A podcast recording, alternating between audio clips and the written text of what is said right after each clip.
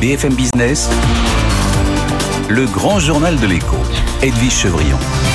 Notre invité, c'est Henri Sédou, le fondateur et PDG de Parrot. Henri Sédou, bonsoir. Bonsoir. Merci d'être avec nous. Euh, alors, vous présentez Parrot aujourd'hui comme le premier groupe de drones européens. Ça veut dire quoi exactement? Parce qu'il y a des, nous, euh, euh, on, est une boîte de, high-tech et on fait des drones à usage civil et à usage militaire.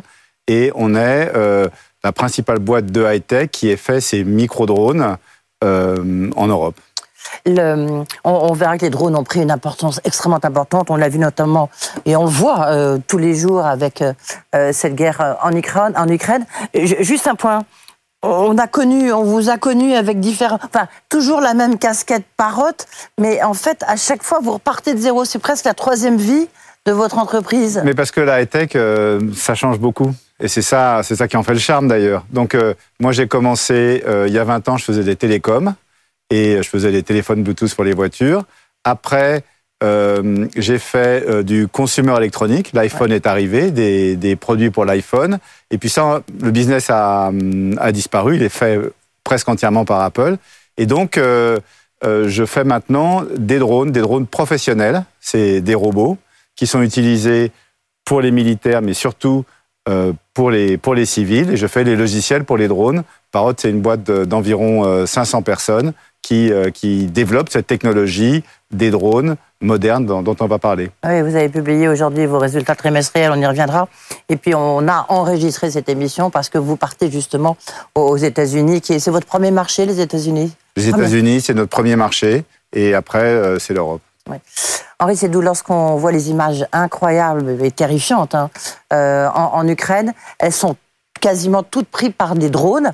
Est-ce que vous avez des drones qui volent en ce moment en Ukraine? Il y a des drones Parrot qui sont euh, utilisés en Ukraine. Et l'Ukraine, c'est un. Nous, on le voit euh, euh, comme tout le monde, comme, comme spectateur.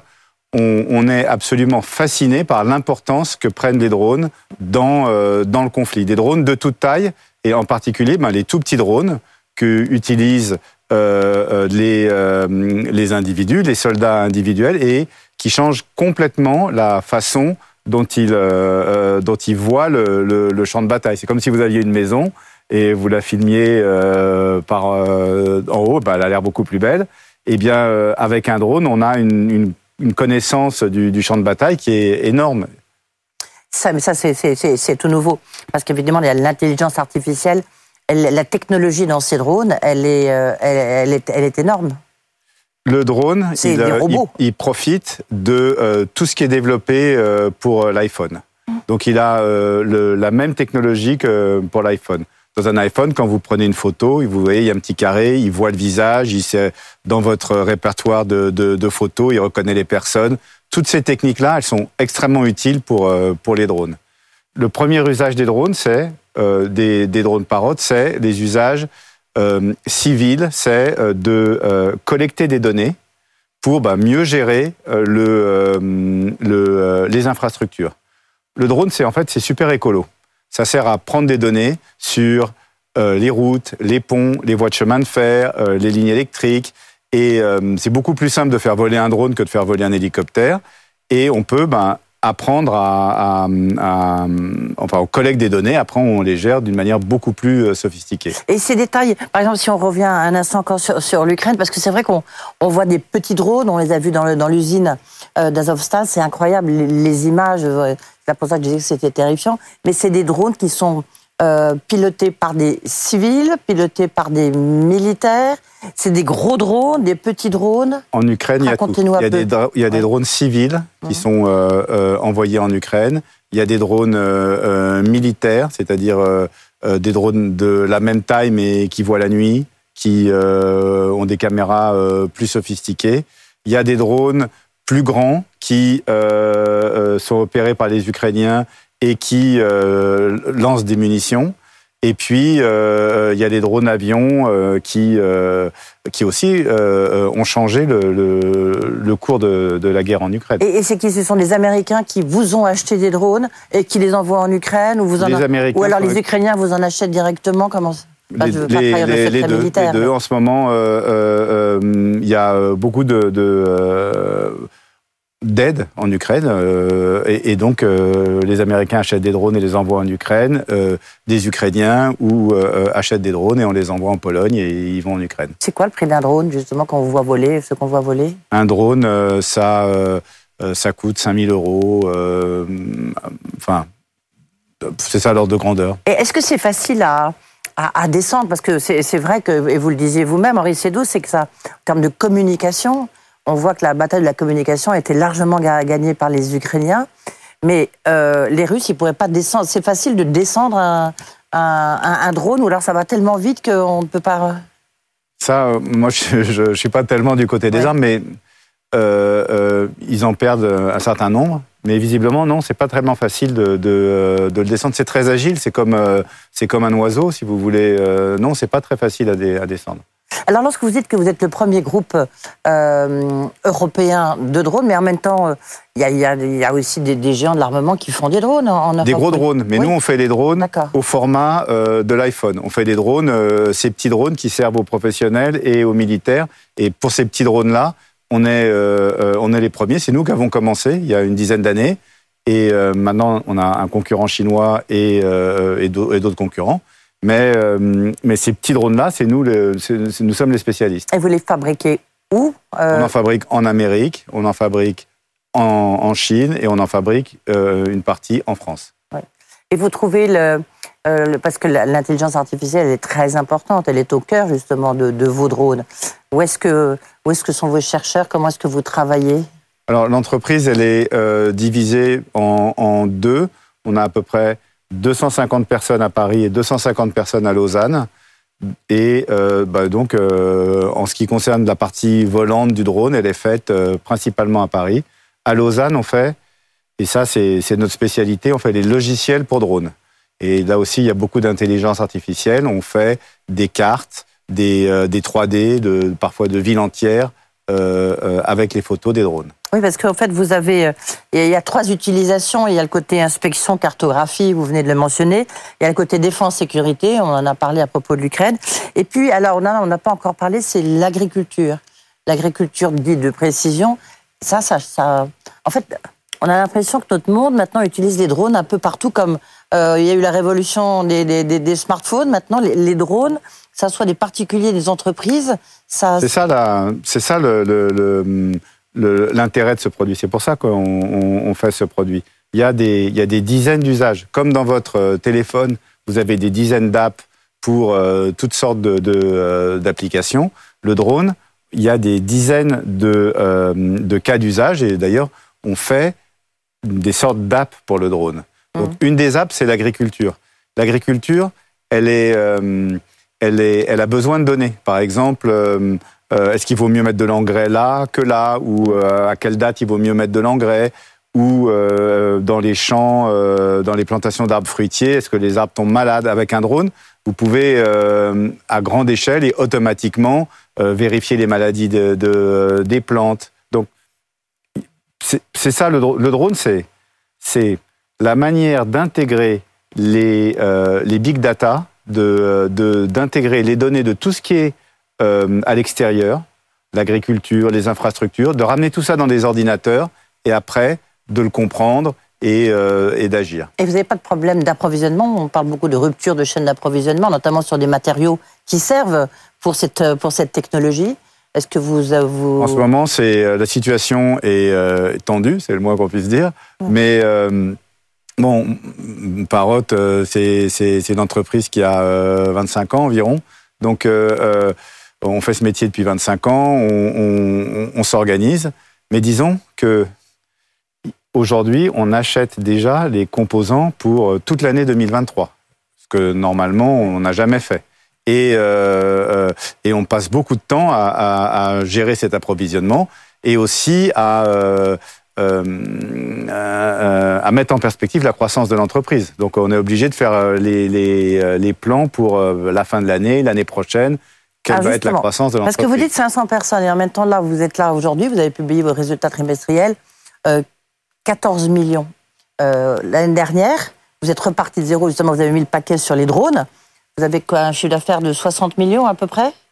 À peu près, oui. C'est, 500 personnes, ça fait beaucoup pour. Ah, c'est parce que c'est un nouveau départ, en fait. On est, redevenu une start-up, si vous voulez. Donc on est redevenu. C'est la troisième vie d'Henri Sédou. La troisième vie de Parotte. Hum. Euh, on est redevenu une start-up. Et ça, une start-up, qu'est-ce qui, qu'est-ce qui compte? Ce qui compte, c'est bon, déjà, vous investissez pour faire un produit, et puis le produit démarre. Et là, il faut organiser la croissance. Et là, on en est à ce stade-là. On a entièrement transformé l'entreprise. L'entreprise ne fait plus que ses drones professionnels. Et maintenant, on a fait 60% de croissance euh, euh, au premier trimestre par rapport au premier trimestre de l'année dernière. Ce qui est encore plus important, c'est que c'est entièrement sur des nouveaux produits et, et, euh, et, des nouveaux drones. On a fait 20% de croissance chez Pix4D, qui est notre filiale qui fait les logiciels de drones. Donc on, maintenant, on est, on est reparti à la croissance. Et c'est ça l'intérêt de la société aujourd'hui. L'objectif, c'est quoi Enfin, 2022, d'accord? Mais je sais pas, est-ce que vous allez retrouver vos 300 millions de chiffre d'affaires? Je sais pas, l'échéance euh Ça, euh, personne ne peut le dire. Mais le drone, c'est euh, un, produit important. C'est comme l'iPhone. Hum. C'est l'iPhone, ça n'a pas changé la téléphonie. L'iPhone, ça a changé l'Internet. Donc le drone, c'est la même chose. Ce n'est pas un produit qui va changer la robotique. C'est un produit qui va changer des dizaines et des dizaines de métiers, et c'est à ça qu'on travaille. Vous vendez combien à, des militaires et à, des civils, c'est-à-dire les, entreprises à peu près? On fait, on fait des produits qui, sont, euh, de, qui coûtent de l'ordre de, quelques milliers d'euros. On a, on a des produits de, disons, de 4 000 à, mmh. à, euh, à 8 000 euros, si vous voulez. Euh, le, fondamentalement, la, technologie qu'on déploie, c'est la même technologie que l'iPhone. Donc, euh, évidemment, on n'en vend pas des centaines de millions. Donc, la R&D est très chère. C'est une boîte de R&D, par c'est une boîte de soft. Mais voilà, quelques milliers d'euros. Et mais à des militaires, vous vendez à la Direction générale de l'armement, je crois, oui, à oui, on en vend, oui. Vous en vendez combien? On peut savoir? Je sais pas. Je sais pas si on peut, si on peut, je sais pas si on peut le dire. Donc, on, leur en vend. On en vend à l'armée anglaise, à l'armée américaine, à d'autres armées. Mais si vous voulez euh, bon, c'est un client, euh, mais par exemple, les pompiers, les policiers, euh, ils vont utiliser énormément des drones.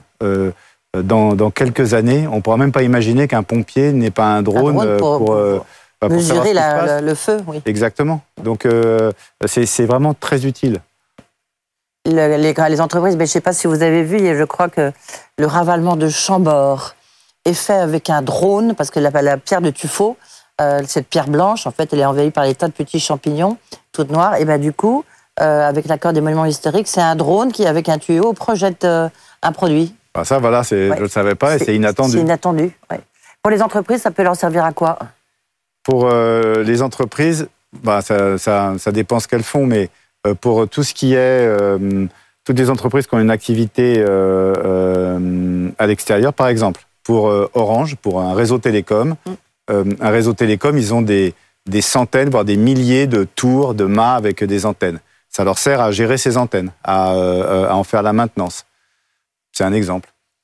Est-ce que pour vous, vous, avez, vous subissez cette guerre des talents dont on parle beaucoup, puisque vous disiez vous avez 250 personnes à Lausanne, 250 ingénieurs, c'est des ingénieurs, euh, à Paris ah, c'est, vous arrivez à les garder Oui, tout à fait, oui. Parce que nous, on, d'une certaine manière, on est un acteur de cette guerre des talents. des ingénieurs, les jeunes ingénieurs, ils aiment bien venir chez nous. C'est euh, une boîte euh, jeune. D'ailleurs, si des jeunes ingénieurs nous, nous, nous entendent, ils peuvent euh, euh envoyer venir vous embaucher. Vous embauchez. Oui, on embauche. Oui, on embauche. Oui, oui vous embauchez en ce moment. Ah bah voilà, ça peut. Donc voilà, donc ils peuvent nous envoyer des un mail et, et mais c'est-à-dire que ce qui est sûr, c'est que le, travail qu'on fait, le monde d'aujourd'hui a besoin de beaucoup d'ingénieurs. Euh, euh, et c'est certain qu'on n'en forme pas assez. C'est clair, c'est le grand enjeu, hein, on, le voit bien. Merci beaucoup, Henri Sédou, d'avoir été avec nous, donc euh, fondateur et président de Parotte, troisième version, on va dire ça comme ça, version drone. merci beaucoup d'avoir été avec nous. dans un instant, le grand journal continue, bien sûr, le journal avec Faiza Younzi. BFM Business, le grand journal de l'écho, l'alerte Le Chypre. Bonsoir Emmanuel. Bonsoir. Vous avez une étude de la COFAS qui montre quels sont les secteurs qui ont le plus résisté à la, à la crise provoquée par la guerre en Ukraine. Oui, effectivement, la COFAS essaye de, de, de, de se projeter un peu hein, et de voir en fonction des, des, des régions et des secteurs, eh bien, qui sera impacté comment par cette guerre euh, en Ukraine. Alors les secteurs euh, les plus touchés sans doute durablement, eh bien ce sont euh, les secteurs typiquement qui sont cycliques et qui sont énergivores. On pense évidemment euh, aux secteurs comme euh, le papier, comme la pétrochimie, comme les transports, comme le textile habillement. Ce sont des secteurs euh, qui euh, sont déjà mis à l'épreuve depuis plusieurs années par les innovations technologiques, par le renforcement des réglementations environnementales, par l'évolution des préférences des consommateurs et plus récemment par les effets négatifs continus de la pandémie de Covid-19, notamment euh, matérialisé par le verrouillage du port de Shanghai en Chine. Le secteur le plus potentiellement déstabilisateur, euh, euh, c'est pour l'économie mondiale en tous les cas, c'est le secteur de l'agroalimentaire. Et eh oui, et eh oui, parce que là, les enjeux sont absolument considérables. Hein. Les conséquences des défis auxquels ce secteur est confronté, du fait de la hausse des prix des denrées alimentaires et de tous les intrants qui sont nécessaires aux productions, eh bien, les pénuries d'engrais, tout ça est critique et ça menace la sécurité alimentaire mondiale avec toutes les conséquences potentielles en termes euh, d'instabilité politique, euh, notamment. Hein, euh, rappelez-vous, en 2011, les émeutes de la faim ont commencé comme ça. Là, ce sont des pays d'Asie et d'Afrique qui sont les plus vulnérables. Il y aurait plus de 225 millions de personnes qui seraient directement, directement euh, menacées par l'insécurité alimentaire dans le monde. La, question, euh, c'est quoi les secteurs les plus, résilients? Eh ben, il y en a. Il y en a effectivement. Hein. Ce sont euh, par exemple les médias, les produits pharmaceutiques, la chimie spécialisée. Là, on a des secteurs qui sont plutôt assez peu cycliques, dont les produits et euh, les positions dominantes sur le marché sont concentrées dans des parties euh, euh, spécifiques du monde, hein, principalement en Asie, aux États-Unis et dans une moindre mesure en Europe. Et puis ce sont aussi des secteurs dans lesquels bah, finalement les barrières d'entrée sont assez élevées pour les nouveaux acteurs parce que ça nécessite d'importants investissements de recherche et développement à long terme notamment. Et de fait, eh bien, ce sont quelques grandes entreprises mondiales souvent qui arrivent à préserver leur position sur ce secteur évidemment, c'est vrai sur euh, la pharmacie, euh, c'est vrai sur la chimie, et c'est aussi de plus en plus vrai sur les médias. Merci beaucoup. Moi, moins impacté paraît assez logique. Hein. Merci beaucoup, euh, Emmanuel Le Dans un instant, c'est euh, Gilles de Margerie, le commissaire général de France Stratégie. Vous savez, le président réélu parle de planification écologique, mais la planification, euh, vu l'efficacité de l'État, c'est quand même très difficile à anticiper. Donc, il prône pour une nouvelle gouvernance et surtout, il montre que l'État est incapable de voir autrement qu'à court terme. Mais donc, comment fait-on? La réponse dans un instant.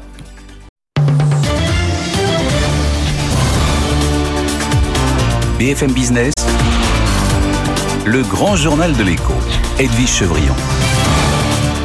Notre invité, c'est Gilles de Margerie, de Margerie, commissaire général de France Stratégie. Gilles de Margerie, bonsoir. Bonsoir Edwige Chevrillon. Merci d'être là. Vous avez un gros rapport que vous avez publié. C'est pour ça que vous êtes là. En fait, c'est sur la gouvernance, la réforme de l'État. Alors, quand on dit ça comme ça, on a envie de se dire, euh, ça fait tellement longtemps qu'on en parle. Merci, au revoir. euh, mais vous, ça fait deux ans que vous travaillez dessus, depuis les Gilets jaunes, en fait. Mm. Euh, et l'idée, c'est d'expliquer pourquoi, d'essayer de comprendre pourquoi l'État a toujours une vision à court terme, n'y arrive pas, et toujours dans une impasse sociale, mm. économique, voire maintenant écologique. Et ce qui est intéressant, c'est que le président de la République, il a dit qu'il voulait un Premier ministre qui fasse de la planification écologique. Donc ça rejoint vos travaux. Est-ce que vous avez trouvé la solution?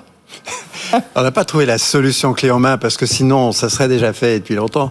Mais ce que nous avons fait pendant les, les deux ans de travail que nous avons passé sur ce projet avec une grosse équipe, c'était d'essayer de comprendre pourquoi au fond on s'y prenait si mal. Euh, et qu'est-ce Pas le on, pourquoi l'État s'y prenait si mal Oui, je dis on pour la collectivité des décideurs ah publics, mais plus globalement, c'est vrai que euh, nous avons du mal dans le pays, dans toutes les collectivités publiques et dans beaucoup d'institutions, à trouver des solutions quand il y a des enjeux aussi difficiles que ceux qu'on a connus. Et le gilet, la crise des Gilets jaunes, ça a été un très bon révélateur. C'est-à-dire qu'on s'est dit, au fond, c'était parti sur une base qui était considérée par beaucoup de gens comme assez saine. On va devoir euh, consommer moins de pétrole euh, dans les années qui viennent, donc euh, on augmente graduellement, on l'annonce à l'avance, les gens savent que ça va avoir, que ça va avoir lieu. On va monter pas à pas les taxes et puis tout à coup ça flambe. Et quand ça a flambé, au fond, pas tout le monde a tout de suite compris pourquoi ça flambait. Et on s'est dit qu'il fallait creuser ça et qu'en fait, on avait sous-estimé, pas bien vu, euh, l'impact que ça avait sur certains ménages. Mais parce qu'on a vraiment le sentiment que parfois l'État, je parle de l'État, l'administration, euh, prend des décisions sans même se soucier des conséquences que ça a pour, pour les citoyens, pour ses concitoyens. Euh, là, c'est ce qui s'est passé, parce que sur le papier, vous avez raison, tout était justifié, possible, machin, etc. Mais le résultat des courses a été une véritable catastrophe. Alors ça a été une catastrophe d'abord pour des raisons très simples, qui sont qu'il y, a des ménages pour lesquels c'était très dur parce que euh, ils ont euh, beaucoup de transport à faire tous les jours, ils ont deux voitures, ils payent des, prêts, des traites sur la maison, et donc et ça on n'avait pas vu exactement cette population qui a été un peu le déclencheur. Ben, c'est justement pour ça qu'on a fait ce rapport. C'est comment est-ce qu'on peut faire quand il y a des sujets qui interfèrent comme ça pour éviter qu'on ait des loupés comme celui-là. Et au fond, on s'est dit d'une une chose assez simple, c'est que on sait beaucoup de choses, on ne sait pas tout ce qu'on a besoin de savoir, mais on sait beaucoup de choses et on les met pas ensemble. Et le cœur de notre propos, c'est de dire, il faut qu'il y ait auprès du Premier ministre quelqu'un dont le rôle est de s'assurer de ce type de cohérence pour qu'on n'envoie pas dans la nature quelque chose sans avoir répondu aux questions que vous avez posées. Oui, mais ça a déjà existé. On l'a vu, euh, on a vu notamment sur le numérique, qui est une autre transition très très importante. Ben, la personne qui était en charge du numérique auprès du Premier ministre, il n'avait aucun pouvoir sur les autres, sur les autres administrations, sur les autres puissants ministres. Donc vous, voyez, c'est euh, le, numérique, c'est quand même assez. Non, non, mais le numérique, ça aurait pu être sur l'écologie. Il y a plein de gens qui en font partout, euh, et, et, au fond, la société, l'économie porte le numérique. Oui, mais l'écologie aussi, vous retrouvez ça partout. Ah, l'écologie, c'est réglementé de toutes parts, et donc l'État a un rôle absolument déterminant sur la transition climatique. Et il a aussi un rôle sur la manière dont les gens vont à leur travail, euh, font des allers-retours tous les jours pour déposer les enfants, pour aller au travail. Et là, il faut mieux comprendre et mieux analyser. Oui, mais euh, moi, ce que je voulais dire, c'est que c'est au niveau du gouvernement euh, souvent les, blocages, ils sont entre les différents ministères parce que chacun, et du reste vous le dites dans votre rapport, chacun défend son précaré, et donc si vous, vous n'avez pas votre propre précaré, eh ben vous, vous, enfin, vous avez aucun poids. Alors, ce que nous proposons, c'est justement sur ce type de sujet qui engage l'avenir à long terme, de créer quelque chose qui permet d'aller au-delà de cette logique qu'on appelle la logique de l'arbitrage. L'arbitrage, c'est comme si on arbitrait entre deux camps qui se battent pour essayer de marquer des points. Quand on fait de l'action pour le service public, c'est pas l'idée de marquer des points, c'est trouver une solution qui va coller pour nos concitoyens et qui va répondre aux objectifs. Il faut qu'on réussisse à consommer moins de pétrole, et il faut pas que ça pénalise trop lourdement certains de nos concitoyens. Oui, parce que vous parlez aussi, euh, vous parlez du modèle économique français. Euh, euh, vous dites que avant, bah, il y avait une croissance suffisante du PIB pour maintenir ce modèle social. Là, bon, là c'est une période un peu particulière, mhm. mais maintenant c'est plus tellement le cas. Donc il faut un peu revisiter nos les scénarios. Absolument. Et on le fait pas. Alors il y a, y a deux raisons. D'abord, la croissance depuis maintenant longtemps est beaucoup moins élevée qu'elle l'a été pendant les décennies précédentes. Et la croissance, c'est quand même quelque chose qui met de l'huile dans les rouages partout. Donc quand il y a moins de croissance, c'est de toute ah bah. façon plus difficile. Et en plus, la population vieillit. Et comme la population vieillit, nos besoins de protection sociale augmentent. Et donc il faut faire les très grandes transformations qu'il va falloir faire pour consommer moins de pétrole, moins de carbone, émettre moins de carbone, à un moment où les ressources sont plus tendues. Et ça, si on ne s'en occupe pas en amont de manière très chiffrée, très précise et très organisée, on va de nouveau faire des crises comme oui, mais on a tous, les, on a tous les, les, services pour faire ça. On a, il y, y a, tout. Est-ce que le problème principal, c'est que il faudrait un État qui soit beaucoup plus efficace et agile. Alors, il y a les questions d'efficacité et d'agilité, mais là, c'est un peu différent. En fait, le sujet sur euh, notre démarche, et c'est ça qu'on essaye de montrer, c'est qu'il faut être capable de mettre ensemble euh, des gens qui s'intéressent chacun à ce qui se passe à 5 ans, mais qui ne demandent pas à son voisin ce qui se passe chez lui à 5 ans. On a fait un tableau dans le rapport qui est incroyable. Il y a une cinquantaine de politiques à moyen terme, euh, genre avec des horizons 3 à 5 ans, qui se juxtaposent et qui se causent pas entre elles. C'est typiquement le genre de choses dont on dit, si on s'en occupe, on peut mieux faire. Et notre objectif, ça a été de dire, on peut s'organiser mieux. Et on a proposé un certain nombre de pistes pour s'organiser. Eh bien alors allons-y sur les pistes. Et puis un profil idéal, justement, peut-être que vous allez nous aider. On cherche celle ou celui qui pourra faire cette planification écologique. Gilles de Margerie, vous avez peut-être dans votre tableau, il n'y a pas une case. Euh, moi, je l'attends avec intérêt et impatience parce que j'espère qu'on lui donnera des choses euh, Euh, plus sérieusement, ce que nous nous disons, c'est il faut quelque chose auprès du Premier ministre parce que c'est là euh, que ça se passe, euh, c'est là qu'il y a l'autorité nécessaire. Il faut que ça soit appuyé sur des processus, c'est-à-dire il faut qu'on dise quand une loi a un gros impact sur le climat ou quand une loi a un gros impact sur un enjeu social significatif, il faut qu'elle ait montré avant qu'on l'amène au Parlement euh, qu'elle a fait le travail sérieusement pour comprendre ce que ça peut donner, qu'elle a écouté nos concitoyens, qu'il y a eu ce qu'il fallait de consultation et de concertation, et après on fait un débat sur des bases claires avec un Parlement qui a le temps de débattre. Alors je sais que comme vous dépendez du Premier ministre, vous ne pouvez pas euh, euh, répondre à ma question, mais il n'en demeure pas moins. Regardez ce qui s'est passé pour le nombre de bois, de voix, de lois, décidément, qui ont été votées à la va-vite euh, lors du précédent quinquennat. Il n'y a pas eu vraiment de consultation citoyenne. Hein, donc, Alors, il y a eu de plus en plus de consultations citoyennes, pas toujours très bien raccordées avec les lois. Hmm. Et une des choses que nous disons, c'est très simple, il faut faire les consultations citoyennes et il faut que ça ait débouché sur la loi. À la fin, c'est le législateur qui légifère. Euh, ceux qui sont élus, euh, ce sont les législateurs, ce sont les députés, ce sont les sénateurs. C'est là qu'à la fin, on tranche les sujets. Mais on les tranche mieux si avant on a écouté un peu nos concitoyens. Ne faut-il pas quand même un, un politique très fort? Il pour faut conduire, puisque pour cette planification, comme vous dites, pour éviter la guerre des clans, la guerre des cabinets, la guerre des ministres. vous, avez tout à fait raison. Il faut un politique très fort. Mais un politique très fort qui n'a pas un soutien dans les textes et qui n'a pas un soutien d'une institution, lorsqu'il s'en va, euh, lorsqu'il y a un creux politique, il a moins d'impact. Et ce que nous nous disons, c'est que la solution, c'est pas simplement la personnalité de quelqu'un, c'est pas simplement la force de conviction de quelqu'un, c'est aussi de l'organisation, des méthodes de travail et des processus pour mieux élaborer les lois. Si vous aviez, euh, si vous aviez euh, trois mesures clés à prendre, ce serait quoi? Ah ben, La première, c'est simple, c'est de créer cette petite équipe qui n'a pas besoin d'être grosse auprès du Premier ministre. Une sorte de task force. exactement. Est-ce qu'il y a un modèle, euh, je sais pas, européen, américain, il y a des qui correspond? Il y a des petits bouts un peu partout. Euh, par exemple, on a trouvé au Canada euh, un système dans lequel euh, le Premier ministre envoie des lettres de mission à tous ses ministres qui sont publics, qui sont connus. Euh, et il y a un organisme qui s'appelle, qui s'occupe de ça, et dont le nom nous a inspiré parce qu'on l'a trouvé formidable. C'est l'organisme qui s'occupe de la machinerie du gouvernement. Et au fond, c'est très parlant parce que c'est de ça qu'on s'occupe. Il faut que la mécanique fonctionne. Donc ça, c'est la première chose. La deuxième chose, c'est que il faut cadrer, et donc on sait sur un certain nombre de choses où on doit être dans 20 ou 30 ans, notamment sur le climat. Il faut dire, pour y arriver, voilà où on doit être dans 5 ans. Et en début de législature, c'est le bon moment pour dire ça. Et comment faire pour que toutes les données que vous avez, alors France Stratégie, c'est pas l'État, mais enfin vous êtes euh, proche de Matignon, mais qui a Bercy, etc., euh, débouchent sur euh, une prise à la décision, une aide à la prise de décision Alors c'est l'enjeu le plus important.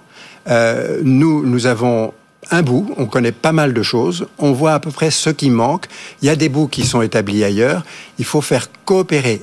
Je ne crois pas qu'il faille rajouter beaucoup de choses, il existe déjà beaucoup de choses.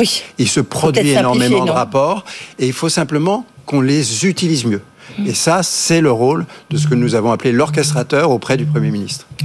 Merci beaucoup, euh, Gilles Marget. On peut trouver votre rapport sur le site de Sur le site, en quelques clics de souris, une version courte et une version pour les courageux nettement plus longue. Merci euh, beaucoup. Moi, j'ai lu la version courte, je reconnais, mais euh, déjà très intéressant.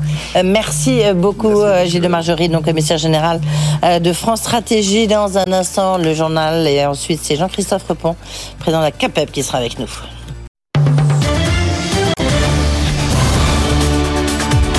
BFM Business, le grand journal de l'écho, Edwige Chevrillon. Notre invité, c'est Jean-Christophe Repon, président de la CAPEB. Jean-Christophe Repon, merci d'être euh, avec nous. Euh, c'est intéressant parce que vous avez publié euh, ce matin vos chiffres sur le premier trimestre. Et donc, c'est intéressant de voir un peu quel impact bah, ce qu'on vient de connaître. Enfin, il y a plusieurs phénomènes, évidemment. Il y a la crise en Ukraine, avec ses conséquences sur le prix de l'énergie. il y a aussi les interrogations sur les problèmes d'approvisionnement, chaîne d'approvisionnement, sur le bois, sur tous les matériaux qu'utilisent vos adhérents. Et puis, on voit quand même plutôt dans le vert, la progression positive, 3,5%. Donc tout va bien? Tout ne va pas très bien, mais pour l'activité en tant que telle, ça va, ça va bien. Oui, en effet, les, les indicateurs sont ouverts mais la vie de l'artisan, elle n'est pas toute rose. Donc on a des indicateurs ouverts, mais on a une tension qui est extrême sur le marché, avec, vous avez cité, toutes les problématiques que l'on a déjà validées depuis plus de deux ans. Et euh, c'est une crise récurrente, Covid, énergie, Ukraine, et là l'Asie qui se, à nouveau qui se confine. Donc on a depuis deux ans des artisans qui ont des difficultés à travailler sur le long terme, et vous êtes régulièrement à nous rappeler les délais de livraison, de devis de facturation et de, et de chantier. Et on a des difficultés donc à se projeter, à avoir une capacité à travailler sur le long terme. Mais c'est vrai, que, et, et, nous sommes très contents de pouvoir dire que dans l'artisanat du bâtiment, on a encore 3,5% d'activité, et, et, ça c'est bien. Oui, parce que lorsque vous voyez la croissance française, donc était en panne, et puis là, euh, serait plutôt sur l'INSEE plus 0,2, euh, euh, on voit bien que c'est pas le cas de d'autres d'autres secteurs. Nous n'avons pas le droit de nous plaindre sur l'activité. Par contre, on a des grosses inquiétudes sur l'avenir en 2022 et sur la courbe d'activité de l'année 2022.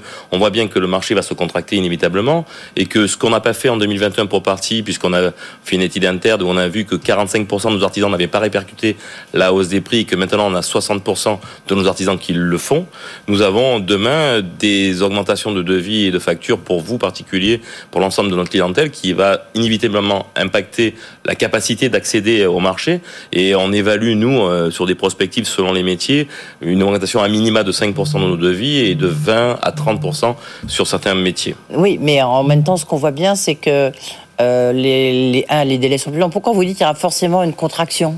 Parce qu'on voit bien que euh, l'activité qui est toujours à 3,5, elle est moins positive que 2022, 2021, qui était, qui était exceptionnelle, hein, on, peut le dire.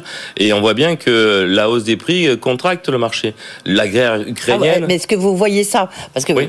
Oui. oui, on le sent déjà. Ben, déjà par rapport à l'année dernière, on est un peu moins que l'année dernière. Et puis on, les projections qu'on fait, les hypothèses que nous faisons, nous à la CAPEP, sur l'artisanat du bâtiment, on évalue de 1,5 à 2,5% l'activité sur l'année 2022. Donc ça veut dire qu'on va avoir une petite baisse. Et euh, on le voit bien, nous, dans, dans la recherche d'emploi, et on a créé l'année dernière 26 000 emplois. On espérait garder la même dynamique pour créer à minima 36 000 emplois. Et la projection qu'on fait, là, elle est contractée à 12 000. Donc on essaye de trouver avec le gouvernement et et, les annonces qui ont été faites par Bruno Le Maire lors de l'Assemblée générale de la CAPEP des assises du bâtiment et travaux publics à l'été, nous a-t-il dit dernièrement, la semaine dernière, de trouver des solutions pour enlever des freins à l'activité et donner, en fait, redonner du, pouvoir d'achat aux particuliers. Mais par exemple, ça, ça peut être quoi? Ça peut être. Alors, on a bien compris. On avait. On sais bien qu'il y a une loi sur le pouvoir d'achat qui est en préparation, etc., etc. Mais par rapport à vous, à la CAPEB, la rénovation, euh, enfin, on, on, parlera de rénovation, mais un peu plus tard. Nous, on a, on a, on a dit, mais on a bien vu que dans, dans le spectre de la Macronie, la, baisse de TVA n'est pas d'actualité. Mais bien évidemment que nous, on a, on a, on a poussé euh, une baisse de TVA sur l'ensemble de la rénovation, qui est le marché porteur, qui est vraiment porteur dans, dans, dans l'activité bâtiment. C'est la rénovation dont le segment de ma prime rénov de la rénovation énergétique. Mmh. Donc on a, on a, on a redemandé euh, au candidat et maintenant nouveau président Macron de regarder à nouveau, euh, de redonner ces cinq points euh, aux particuliers sur la TVA. Non, mais vous savez bien que dans ces cas-là, on, lui a, on a bien vu avec la, la, la restauration. Alors peut-être qu'on on fait une transposition, mais vous baissez la TVA, en fait, ça va profiter à vos artisans, mais ça va pas profiter aux particuliers. On prend toujours l'exemple de la restauration, qui est un contre-exemple. Parce que pour, la, pour, la, pour le bâtiment, on avait prouvé que ça avait donné de l'activité. Et la TVA, à ce moment-là, était justement au moment où on n'avait pas d'activité. Donc, les prix n'avaient pas dérapé et l'activité avait décollé, donc c'était positif pour nos artisans. Nous, la vision qu'on avait là dans, ce, dans cette vision de, de la baisse de TVA, c'était redonner du pouvoir d'achat. Alors, ce qu'on va essayer de proposer, on fera des propositions si les assises du bâtiment et des travaux publics a bien lieu à, l'été, on fera des propositions dans l'esprit euh, de la Macronie euh, sur des chèques, sur des capacités à donner du pouvoir d'achat directement aux particuliers pour accéder à la rénovation. Oui, donc c'est ça. Donc le... Parce que la rénovation, en fait, ça, ça, se montre dans les chiffres que vous avez donc publiés. Euh, ce matin, le... c'est un peu en panne. On avait l'impression qu'il y, avait... Il y a eu un élan très fort. mais que là, ça, ça coince un peu. Ça coince un peu. On a eu une euphorie euh, d'après Covid, il faut bien, faut être conscient. Hein. C'est-à-dire que tous les Français confinés télétravaillants se sont posé la question de l'habitat, ont enclenché euh, de nombreux travaux. Et maintenant, on arrive à une période où cette, ce delta de travaux et de prix, d'augmentation de prix, euh, va demander euh, une réflexion aux particuliers. la guerre ukrainienne fait aussi que chacun se projette à plus court terme en disant on va revoir les travaux plus tard, on regardera ce qu'il en fait. Et donc c'est cette activité-là qu'on veut qu'on veut essayer de perdurer, et non pas uniquement égoïstement pour nos artisans, mais également pour la société, c'est-à-dire pour la création d'emplois, l'apprentissage. Mhm. C'est tout ça qu'on porte, voilà. Le, un chèque, parce que ça, c'est évidemment, ça va plus dans le langage de la Macronie maintenant. Il y a un chèque alimentaire, un chèque rénovation. Si on essaie de rentrer un peu plus dans le concret, ça pourrait se traduire comment? On fera des propositions en temps en heure, on va les retravailler. Mais ça existait de par, par le passé avec notamment euh, la partie ANA, qui faisait euh, une pourcentage de prise en charge de la rénovation, et notamment sur. Oui, mais c'était compliqué. C'était compliqué. Donc on, on, on, fera, on fera des propositions qui seront plus simples pour que le particulier continue à investir. Et on a aussi des, des, des problématiques sur ma prime rénov. Moi, j'ai une solution, c'est pourquoi vous baissez pas vos prix parce qu'on est déjà très peu rentable. On a, on a, des, on a des marges qui sont à la baisse. Hein. On a une activité qui est à 3,5%, mais on a des, baisses, des, marges qui sont vraiment à la baisse. combien là sur l'évolution de la premier trimestre Selon les, les, métiers, on peut, on, on peut différencier, mais elles sont, elles sont pas très hautes, franchement. Euh, et on a perdu 12 points de, de marge sur, sur l'activité. C'est-à-dire que les artisans ont maintenu l'activité, ont créé l'emploi, mais ont baissé leur marge mais euh, ils vivent bien et je, leur souhaite de vivre bien, mais on en baisse leur marge. Donc il faut qu'on regarde, on peut pas baisser nos prix. Euh, on peut pas. Euh, on a pris l'année dernière 18% d'augmentation sur les matériaux. Le premier trimestre 2022 déjà 18%. Oui, premier, rien que le premier trimestre plus 18%. Et vous l'avez déjà répercuté sur les sur les devis. Non, je vous ai dit que l'année dernière 45% et cette année 60%. Donc on n'a pas totalement répercuté la hausse des matériaux. Et, et, et, et comme dans les sur les particuliers, vous l'avez fait. Non, non, non, franchement, pas totalement, pas totalement.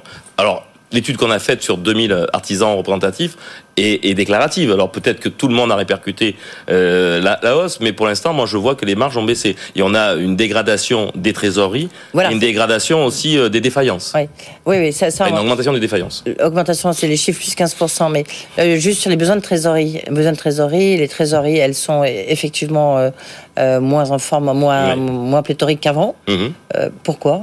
En grande partie pour la difficulté des travaux qui s'allongent et donc qui ne sont pas facturés puisqu'on n'a pas tous les matériaux pour finir les travaux. Donc du coup, on ne facture pas et on n'a pas la rentrée d'argent.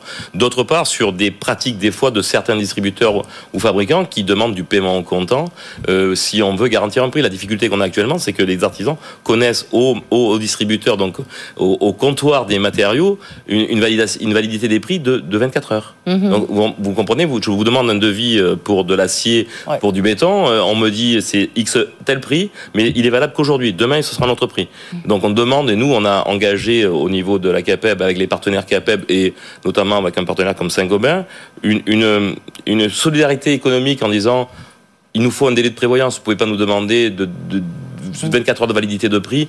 Et, nous, on fait comment avec nos clients euh, Alors, on a, on a raccourci également nos validités de devis, hein, puisqu'on a conseiller nos artisans à revenir à 15 jours de validité dans le, dans le marché du particulier, mais on voit bien qu'on peut pas. Donc on, on, essaye de demander euh, au gouvernement d'être un peu plus ferme avec les industriels et, et, et euh, les industriels, ils jouent pas le jeu? On, on, est dans un comité de crise avec la médiation des entreprises et M. Pelouzet a essayé depuis deux mois de trouver une déclaration commune pour dire ah nous sommes solidaires. Donc ça veut dire que vous ne la trouvez pas? Ben, Ça veut dire que nous, on demande à minima que les, les distributeurs s'engagent sur une validité des prix d'un an, d'un mois. D'un mois. Un mois. Oui, oui non, c'est un, un, rêve. On avait commencé à trois mois. Et là, on demande à ce qu'on ait au moins un délai de validité d'un mois. Et pour l'instant, euh, on a pas, On, l'a pas. On a fait, nous, la, CAPEB, avec sept partenaires et Saint-Gobain, cette démarche-là. Et donc, on va essayer de voir comment, avec le médiateur des entreprises, on peut trouver une solution sur, pas le name and shape, donc, donc pas du, de la dénonciation négative, mais au contraire de la dénonciation positive en disant certains peuvent le faire, pourquoi pas le reste?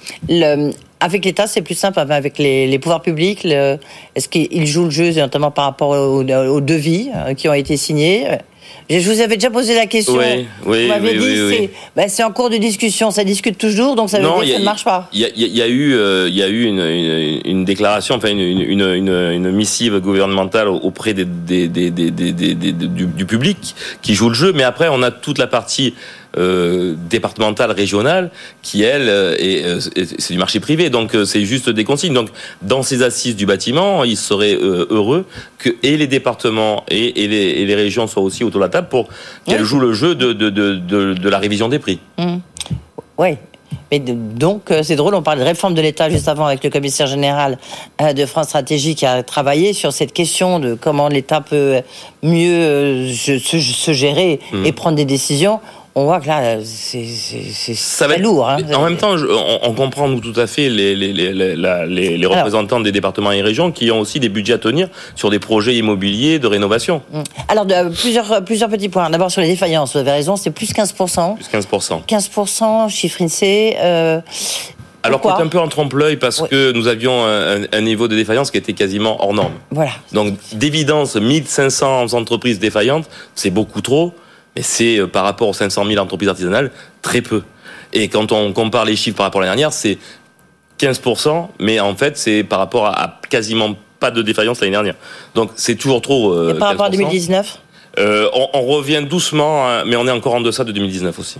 Oui, donc ça veut dire qu'il y, a une vigilance, une inquiétude, mais c'est, je dirais, peut-être le marché qui se régule. Peur. Non, c'est le marché qui se régule, et, mais il y a une vigilance quand même. Carnet de commande, 103 jours Oui, ça c'est très positif mais inquiétant en même temps, puisque quand on a des validités de devis et de prix qui sont à 24 heures, vous comprenez bien que même quand on a signé un devis, finalement on s'inquiète d'avoir signé un devis. Parce qu'on se dit à quel moment euh, il faut vite toucher la compte pour faire entrer le matériel dès la signature du devis, pour avoir en stock le matériel, s'il est en stock et s'il n'est pas, pas en pénurie, pour pouvoir le, référencer. Sinon on a des, on a vécu dans les briques euh, et dans les tuiles 15% en fin d'année, 17% en début d'année, donc c'est compliqué. Il y a un point aussi positif, comme quoi il y a pas mal de points positifs lorsqu'on regarde votre note de conjoncture euh, de la CAPEB. Les mises en chantier sont en hausse. Alors là aussi, il faut être très vigilant et, analyser euh, ces, mises en chantier à la hausse. C'est que nous étions aussi à la veille de la, de la veille de la RE 2020.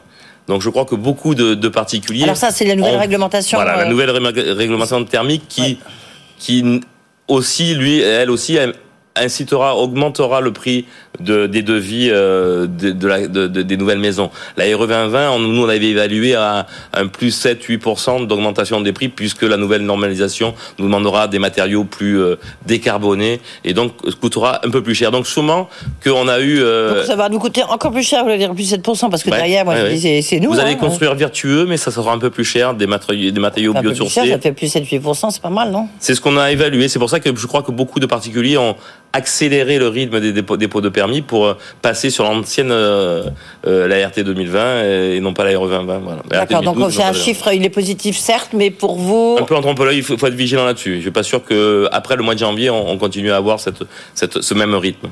Comment, en conclusion, comment se, vous voyez le, voilà, jusqu'à l'été? Sur l'été... Avant les fameuses assises sur l'été, on a encore de l'activité et nous, ce que nous allons demander au gouvernement, c'est une grande vigilance pour que on n'ait pas un tassement, de cette courbe trop forte et qu'on ait euh, même pas une inversion de courbe. Moi, j'ai mm. peur d'une inversion de courbe assez rapide, une contraction euh, et, ça, ça sera le marché qui va le réguler. Donc nous, nous avons des moyens de trouver des solutions pour euh, continuer à garder cette activité et nous allons faire des propositions constructives au gouvernement lors de ces assises, si elles ont lieu, dès que le gouvernement sera nommé, je ne sais pas le nouvel interlocuteur, mm. et on espère euh, faire des propositions fortes, notamment sur les véhicules électriques, etc. Juste le, bois, est-ce que la filière bois est en train de se reconstituer un tout petit peu? Un petit peu, un petit peu. Euh, c'est elle qui nous a mis en alerte le plus, le, plus, au tout début de crise. maintenant, elle commence à reprendre le fil de sa vie. Merci beaucoup Jean-Christophe Repon, donc le président de la CAPEB. À suivre, à suivre notamment sur les négos et quand il n'y a pas du nez mais au contraire euh, dire des choses positives sur les entreprises, venez ici. Oui, on est bon. Euh, merci beaucoup. Dans un instant, on refait l'écho avec Anne-Charlotte. Euh, Charlène Bézina, politologue constitutionnaliste, et face à elle, c'est Renaud Dely, éditorialiste politique. Il publie Anatomie d'une trahison, la gauche contre le progrès. À tout de suite.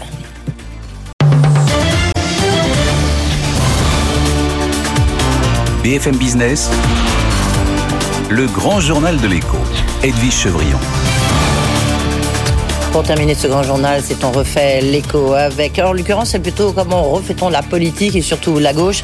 Euh, on va parler de politique, on va essayer de comprendre un peu ce qui se passe aujourd'hui. On va débriefer avec Anne-Charlène euh, Bézina, qui est constitutionnaliste et politologue surtout. Bonsoir. Bonsoir. Merci d'être là, Anne-Charlène.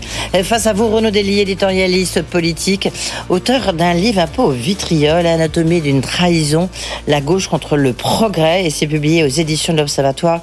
Renaud Dely, bonsoir. bonsoir. Euh, merci d'être là. Merci à vous. Euh, la gauche a trahi le progrès. vous allez nous expliquer pourquoi. Mais, mais c'est bon, juste avant de parler de l'actualité immédiate, mais justement, il y a l'émergence de quelqu'un de gauche qui s'appelle Jean-Luc Mélenchon, qui est le futur Premier ministre. Euh, vous, vous avez écrit ce livre avant, parce que ça y est, la gauche a tourné, a trouvé son, euh, son incarnation. Mais cette gauche-là, celle que vous évoquez, effectivement, cette gauche qui est dans l'actualité, cet accord, le, le, fait que Jean-Luc Mélenchon et la gauche radicale en aient pris les rênes, en fait, valide, me semble-t-il, le constat que je fais, qui est un constat à la fois historique et idéologique sur une évolution de la gauche, sur une dérive de la gauche, qui a tendance à se replier sur certains sujets, que ce soit des sujets communautaires, identitaires, à se rassurer en, en revenant à de vieux outils, euh, de vieilles méthodes, notamment sur les sujets économiques et sociaux. Et à ce titre, le programme euh, des Insoumis, qui est en fait devenu celui de l'ensemble de la gauche, est, est d'ailleurs frappant parce que c'est un programme en gros avec des, des outils, les nationalisations, le retour à la retraite à 60 ans, qui est le programme de la gauche des années 80 et même des années 70 et 80. Et puis flotte dans l'air ce parfum, la référence sans cesse au, Front populaire. Le Front populaire était évidemment une expérience politique formidable, mais c'était il y a 86 ans. Et on a cette gauche qui, en ah fait, pour se rassurer et pour galvaniser, certes, ressusciter un enthousiasme militant, un noyau militant, revient comme ça en arrière au risque de se décaler du reste de l'opinion et du reste de la population. Et c'est ce que j'essaye de raconter dans ce livre. Et on va continuer à, le raconter juste avant euh, Anne-Charlène Bézina. Là, on voit bien que pour les, élections législatives, ça y est, les, trois blocs, les écuries presque sont, sont, en place. Hein. Il y a donc, on, vient de parler, il y a la gauche, euh, c'est pas si simple. Il y a euh, Marine Le Pen, enfin le, le, Rassemblement national. Et puis il y a Emmanuel Macron, là, qui a galvanisé ses troupes. Euh, un petit peu de mal à comprendre du reste. comment est-ce que vous, vous voyez l'évolution de, de, enfin, comment est-ce que vous voyez cette, euh, cette confrontation de blocs? Elle est intéressante parce que c'est vrai que ça faisait longtemps quand même qu'on n'avait pas renoué avec les coalitions qui portent pas vraiment bonheur sous la Ve République. Euh, le ensemble, la NUPES, on a des des, des, des, des, galaxies un petit peu comme ça, et c'est très difficile à gouverner quand on n'a pas d'unité au sein d'une liste. Alors, c'est un accord électoral au départ, c'est une bonne chose, c'est-à-dire qu'on va se partager les circonscriptions, donc on a, on va dire, un gain euh, à court terme, mais il faut penser à la gouvernance, à quoi vont ressembler ces groupes, comment euh, vont-ils pouvoir fonctionner ensemble? Alors, on a une première indication avec le fait que euh, on a déjà des directives majoritaires qui sont données aux partis pour être sûr qu'il soit structuré. Euh, donc, c'est dire aussi euh, tout ce qui peut être dangereux là-dedans. Euh, quand même rappeler aussi que la gauche a connu, c'est la seule fois sous la Ve République, une majorité avec des dissensions en son sein, au point qu'on a eu des frondeurs à l'Assemblée nationale qui ne votaient pas les lois budgétaires, par exemple, dans le même sens que sa majorité. Donc, Jouer l'unité, c'est une bonne chose. Quelle unité Quelle représentativité pour cette unité? Parce qu'il y a aussi quelle gauche, puisqu'on on, on rompt avec la gauche de gouvernement euh, de, de la période hollandiste. Donc, il y a quand même beaucoup de questions autour de tout cela. Renaud Dely, vous voyez comment les choses Est-ce que c'est clair? Parce qu'au moins, il y a des, territoires identifiés. C'est d'abord un cartel électoral, mais pour une raison bien précise, hein, bien simple. Euh, en tout cas, je parle là de cette union à gauche. C'est la, la, la, règle du jeu. Pour se qualifier au second tour des élections législatives, il faut au moins 12,5% des électeurs inscrits. Ou alors, évidemment, arriver dans les deux premiers candidats. Si la gauche s'était présentée dispersée avec 3, 4, 5 candidats comme elle l'a fait à l'élection présidentielle, elle avait le risque d'être éliminée dans la quasi-totalité des circonscriptions, c'est-à-dire d'arriver en troisième position derrière le candidat de la majorité et le candidat de l'extrême droite. C'est pour ça que ce cartel électoral s'est constitué pour essayer de sauver les meubles. Le problème étant que si jamais ça, devrait permettre normalement aux candidats de gauche souvent de se qualifier pour le second tour euh, des élections législatives, de se retrouver d'ailleurs souvent face à face avec le candidat de la majorité. Mais le problème derrière, évidemment, ce sont les réserves de voix. Dès lors que l'ensemble de la gauche s'est allié dès le premier tour, il n'y a plus de réserve de voix pour franchir la barre des 50% au second tour. Et on a vu au premier tour de la présidentielle, en tout cas, que l'addition de tous les candidats de gauche atteignait à peine 31% des suffrages. et puis lorsqu'on voit surtout que, pour l'instant, c'est à l'air à peu près clair, mais ça y est, les, les, voix dissidentes commencent à se faire euh, entendre. Euh, le moins qu'on puisse dire, quand vous regardez à Paris, il n'y a pas un candidat ou une candidate socialiste. À Paris. Mm. Maire, il y, a, Anne Hidalgo, il y avait Bertrand Delanoë. Non, ça vous étonne pas? Le, socialisme aujourd'hui euh, euh, est en train de, devoir se réinventer parce qu'on a euh, finalement ceux qui font partie de l'accord Nupes, mhm. il y a ceux qui font partie de la majorité macroniste, il y a ceux qui continuent à penser que la, la social-démocratie a une identité. Donc le, le, parti mhm. socialiste historique aujourd'hui est, complètement en souffrance. Il faut dire aussi une chose, c'est les financements. Vous aviez totalement mhm. raison de parler du fait que dans chaque circonscription, il faut présenter le plus de candidats pour obtenir des financements également. Donc on a aussi des élections législatives où en fait on a plein de micro-duels qui vont euh, se faire. Et à ce jeu-là, évidemment, euh, jouer la liste, c'était quand même euh, ce qui avait été. Et, et notamment, on parle, n'en parlera pas forcément tout de suite là, mais il y a LR aussi qui mm. doit se reconstituer, c'est le moins qu'on puisse dire. Et là, ils espèrent faire 60, avoir 70 députés euh, réélus. Ça va être compliqué. Si j'en reviens à, votre livre, mm. Renaud Dilly, vous dites la gauche française a quitté le champ du réel pour se réfugier dans son monde à elle, loin de la marche du temps. vous dites aussi la gauche commence toujours demain c'est qu'elle ne fait plus de réformes. Il y a des, il y a des mots extrêmement forts dans, dans les propos que, vous, vous parlez de trahison. Ce que j'essaye de raconter, c'est que la gauche, historiquement, a été, on va dire, depuis le XVIIIe siècle, depuis le siècle des Lumières, arrimée à cette idée de progrès. Ça ne veut pas dire que la gauche avait le monopole du progrès. Bien sûr qu'il y a eu des réformes de progrès portées par la droite, mais la gauche avait arrimé son destin à cette idée de progrès, à l'idée d'une marche en avant du monde et au fait que demain serait toujours mieux qu'hier. C'était le fameux lendemain qui chante, avec parfois des déceptions, bien sûr, ou des échecs au pouvoir, mais elle avait confiance en elle et elle avait confiance en l'avenir. Et depuis le début du XXIe siècle, pour des tas de raisons qui sont liées au fait qu'elle elle s'est retrouvée largement démunie face au réel, face à, la mondialisation, face à, à, sa capacité à changer ou à réformer le pays. Parfois, elle a baissé les bras, elle a démissionné aussi eh bien, elle a eu tendance, parce que ce réel ne la satisfaisait plus, parce qu'il la frustrait, à lui tourner le dos en quelque sorte et à se réfugier effectivement sur quelques convictions extrêmement fortes, mais souvent dépassée, souvent obsolète mmh. par rapport à l'évolution de la marche du monde, parce que la gauche a perdu confiance en elle, en quelque sorte. Elle s'est crue euh, désormais incapable de justement de, de changer euh, le réel et d'améliorer, toujours dans les deux mêmes directions qui sont historiquement liées à la gauche, l'émancipation individuelle et la solidarité collective. Et à partir de là, effectivement, elle s'est repliée sur un terrain identitaire qui parle à ses militants, encore une fois, et on le voit avec cet accord hein, de, de, la NUP ou de la NUPES, c'est exactement ça, mais qui, sur bien des aspects, euh, a, refuse en quelque sorte la marge du temps et refuse surtout de s'attaquer encore une fois au, réel. Anne Charlène, vous êtes aussi vous êtes politologue, vous êtes aussi constitutionnaliste. Euh, vous partagez ces analyses sur la sur la gauche? Sur la gauche et j'ai même envie d'aller plus loin, parfois sur le centrisme et sur la droite, on est quand même en panne un petit peu d'idéologie. Euh, on a de plus en plus de mal à, à savoir. Alors vous, vous parliez du progrès justement, euh, c'est cette, cette idée du progrès, elle est peut-être un petit peu marginalisée aussi en tant que telle parce qu'on a un retour au national, un retour à la sécurité, à la sécurisation qui fait partie du vocabulaire législatif et puis aussi des, des idéologies des partis. Et c'est pas uniquement la France. La France sociale, elle, avait cette exception qu'elle n'a plus, mais euh, dans l'Europe proche aussi, on peut s'en rendre compte. L'idéologie euh, de la communauté, toutes ces choses-là sont quand même en train un petit peu de, de, de s'éroder euh, à l'aune d'un ce qu'on peut qualifier de populisme, mais c'est vrai que bon, en tant que constitutionnaliste, c'est un terme tellement protéiforme que c'est dur de l'employer, mais c'est-à-dire au terme d'un vocabulaire de où on parle un petit peu aux instincts, où on parle aux, fins de mois difficiles, et donc du coup on a on a des gauches de, on va dire d'ajustement sur certaines crises sociales, et puis finalement pas forcément de souffle qui est porté. Et c'est un peu pareil avec le nationalisme euh, de droite, c'est-à-dire que on ne sait plus vraiment ce que ça va incarner demain. Et ça c'est aussi peut-être l'une des conséquences, l'une des ramifications de ce qui s'est passé en 2017 avec ce, ce centrisme très élargi qu'a porté Emmanuel Macron, où finalement on a eu le sentiment que c'était lui qui avait un petit peu monopolisé le progrès euh, jusqu'à présent.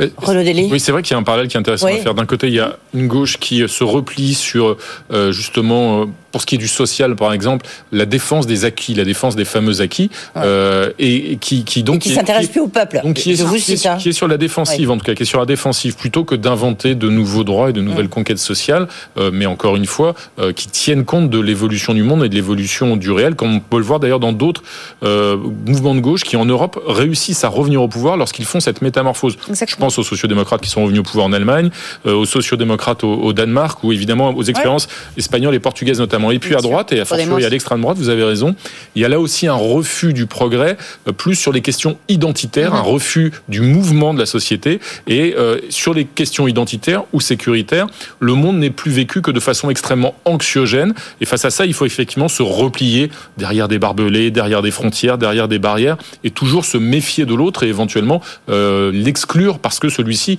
est une menace supposée. Et on a de part et d'autre des mouvements politiques à gauche comme à droite, qui perdent ce qu'on appelait, ce que vous appeliez tout à l'heure, la culture de gouvernement, effectivement, pour se replier sur ces identités, euh, euh, encore une fois, défensives et anxiogènes. Et c'est vrai que c'est ce qui a permis à Emmanuel Macron, en 2017, Emmanuel Macron, c'est plus un, un produit, d'ailleurs, c'est plus le symptôme, me semble-t-il, le résultat de ces évolutions. Il les a attisés depuis 2017, mais il l'a emporté dès 2017 parce qu'il y avait déjà ces phénomènes idéologiques. Et effectivement, il a annexé, en quelque sorte, il a euh, annexé cette idée de progrès, mais dans un sens qui est bien particulier, qui est une forme de progrès beaucoup plus individuel, voire individualiste, et une en, négligeant bien souvent l'idéal de solidarité collective. Mais euh, en même temps, vous, vous, soulignez que la gauche, pendant longtemps, justement, c'est pas une gauche de gouvernement. Donc, c'est effectivement, il y a quand même eu un, changement, un virage qui a, qui a, sans doute modifié son rapport euh, avec l'idéologie. Mais lorsqu'il parle des jours heureux, ça, c'est une référence dont, vous vous rappelez euh, euh, l'historique. Et en ce moment, on parle beaucoup des jours heureux. C'est la difficulté de la gauche, c'est qu'aujourd'hui, elle était censée aller vers le progrès, aller vers une, euh, nous projeter en avant dans le monde de demain pour améliorer le sort des peuples, mais qu'aujourd'hui, c'est absolument l'inverse qui est en train de se créer. C'est-à-dire que c'est vraiment sur un repli sur soi. Même à un moment, vous parlez, vous dites, le, steak est-il de droite Parce que même au niveau de ce qu'on de ce qu'on mange, il y a un côté identitaire. C'était à propos de la polémique euh, à la suite des propos de Fabien Roussel, euh, qui avait déclenché une absolument, voilà, tout, tout à fait. J'ai envie de dire, c'est le, le, le, problème de la gauche et c'est le problème des jours heureux. C'est-à-dire qu'en fait, on ne sait plus vraiment euh, ce qu'il recouvre. Alors aujourd'hui, ou ce que porte la gauche et, ce que porte aussi le, la notion de bonheur collectif qui euh, figure dans beaucoup de constitutions, dans le préambule de, de notre déclaration des droits de l'homme, dans celle des États-Unis. Mais euh, vous le dites, finalement, cette recherche du bonheur, elle, elle, est beaucoup plus individualiste et on est dans une société des individualismes. Hein. Je, je, mm. paraphrase ici Pierre Rosan Vallon, mais on a cette idée que on, ne peut gouverner que par rapport à des petites micro-sociétés d'intérêt commun et donc on, on a beaucoup de mal à porter ça. Donc la gauche est en effet, à mon avis, euh, euh, plus vraiment en phase avec la gauche de gouvernement des années 80, notamment, où euh, un souffle nouveau était vraiment né, non seulement des politiques annoncées, mais des valeurs qui avaient été promues. Et j'ai notamment été assez frappée par le discours d'investiture du président actuel, qui n'a pas fait vraiment référence à des valeurs. Alors il a reparlé des Lumières, etc. Mais c'est vrai que normalement les investitures des présidents, je pense notamment à François Mitterrand ou à Jacques Chirac, à la suite d'un premier mandat, mmh. eh bien doivent se concentrer sur les valeurs qu'on va porter sur la nouvelle société dont il a finalement assez peu parlé. Donc c'est la gauche, mais c'est finalement toute la gouvernance qui est en panne euh, de vivre ensemble et de, reconnexion finalement des, des, groupes. Renaud Dely, la question, parce qu'on va pas refaire le Conseil national de la résistance. Hein. Mhm. Euh, donc, qu'est-ce qui peut se passer pour que soit la gauche mhm. euh, bah, retrouve cette voie des jours heureux, de proposer des jours heureux, soit, bah, je sais pas, elle va peut-être mourir, la gauche. Et en même temps, quand on voit Jean-Luc Mélenchon, on se dit que non. Ah, Jean-Luc Mélenchon, il n'a pas encore gagné les élections mm. législatives. Le problème, c'est que l'idée de gauche et l'incarnation de la gauche, elle peut prendre des visages multiples et des tonalités multiples, mais elle est en tout cas électoralement aujourd'hui minoritaire dans les urnes. Euh, pour que la gauche, euh, d'une part, euh, réexiste de façon beaucoup plus hégémonique, beaucoup plus large, et aussi pour qu'elle reconquiert le pouvoir, qu'elle revienne aux affaires et qu'elle savent s'en servir, évidemment, mmh. qu'elle le change. Il ne s'agit pas, et encore une fois, si le mouvement de balancier est parti, me semble-t-il, trop loin dans un sens du côté de la gauche radicale, c'est parce que la gauche au pouvoir avait largement baissé les bras et abandonné un certain nombre euh, d'ambitions. Euh, les outils sont toujours les mêmes, justement depuis le XVIIIe siècle, ce que, que j'expose dans le livre, c'est-à-dire c'est, c'est la raison, c'est la nuance, plutôt que l'excommunication mmh. ou l'indignation, qui sont devenus trop souvent des outils à gauche pour dénoncer celui qui serait moins de gauche, celui qui serait impur, mmh. celui qui serait en général même l'épisode de la, grève de la faim. Voilà, voilà, voilà l'indignation, c'est sain, mais ça ne suffit pas, ça ne fait pas un projet politique, évidemment. Donc c'est c'est la raison, c'est la croyance dans la science aussi. On l'a vu notamment à l'occasion de la, crise sanitaire, que même à gauche, et aussi dans, au sein d'une frange d'ailleurs de la mouvance écologiste, il y a un refus aujourd'hui, euh, il y a un doute, voire un refus, voire une défiance vis-à-vis de la science, vis-à-vis du vaccin, vis-à-vis des stratégies vaccinales et autres. Du progrès, ça, ça, va, ça, va à l'encontre de ces valeurs euh, de, qui font de la gauche, de ces outils qui font de la gauche. Les, les, les valeurs à l'arrivée, ce sont toujours les mêmes aussi. C'est la laïcité qui est malheureusement trop largement abandonné, qui est un idéal émancipateur, euh, c'est l'universalisme, qui lui aussi est abandonné par toute une frange de la gauche qui se replie sur ses bases identitaires euh, et ses, dérives euh, communautaires pour se rassurer, mais malheureusement s'isoler. Comment est-ce que vous voyez le... Alors, peut-être pas la gauche, mais en tous les cas, cette refondation politique. Vous avez une minute pour répondre, Anne-Charlène. ambitieux. Non, parce qu'on voit bien, il y a même changement de nom. Enfin, Partout, hein, ça, ça, tout est en train de se reconstituer, la carte politique. Alors, redisons-le, il y a quand même un objectif court-termiste qui est celui électoral de la, de la législative. Euh, il faut savoir aussi que on parle de cohabitation. Ça, c'est si euh, la gauche arrive à mhm. avoir la majorité à l'Assemblée nationale. Mais il y a aussi l'opposition qu'on néglige quand même trop souvent. Euh, avoir une opposition sous la Ve République, c'est quand même avoir des moyens très forts. Je pense notamment à la coprésidence de la Commission des finances, mhm. notamment beaucoup de pouvoir, le bureau, les amendements, etc. Donc il y, a, beaucoup de choses qui peuvent se faire si la gauche arrive à, à, à revenir aux manettes. Qu'est-ce Qu'est-ce que ce sera l'avenir de cette refondation? Un petit peu comme toutes les refondations, je pense à 58, c'est-à-dire qu'il y aura des laissés pour compte, il y aura des micro-familles qui seront dissidentes au sein de la grande famille, et euh, voilà, c'est le jeu de la politique. Et comme ça, vous aurez l'occasion de revenir nous voir. Merci beaucoup, merci, Anne-Charlène euh, Bézina, merci Renaud Dely. Donc, Anatomie d'une trahison, la gauche contre le progrès, euh, c'est aux éditions de l'Observatoire, et c'est un livre historique, mais qui, qui en même temps décrypte bien ce qui se passe aujourd'hui. Merci, d'avoir été ici. Voilà, c'est la fin du grand journal de l'écho. On se retrouve, vous le savez, rediffusion 22h euh, minuit. Sinon, BFM Politique, euh, dimanche, euh, on ne sait pas encore, on verra bien qu'est-ce qui va se passer peut-être demain ou après-demain. Et tout de suite, Tech Co. Le grand journal de l'écho sur BFM Business.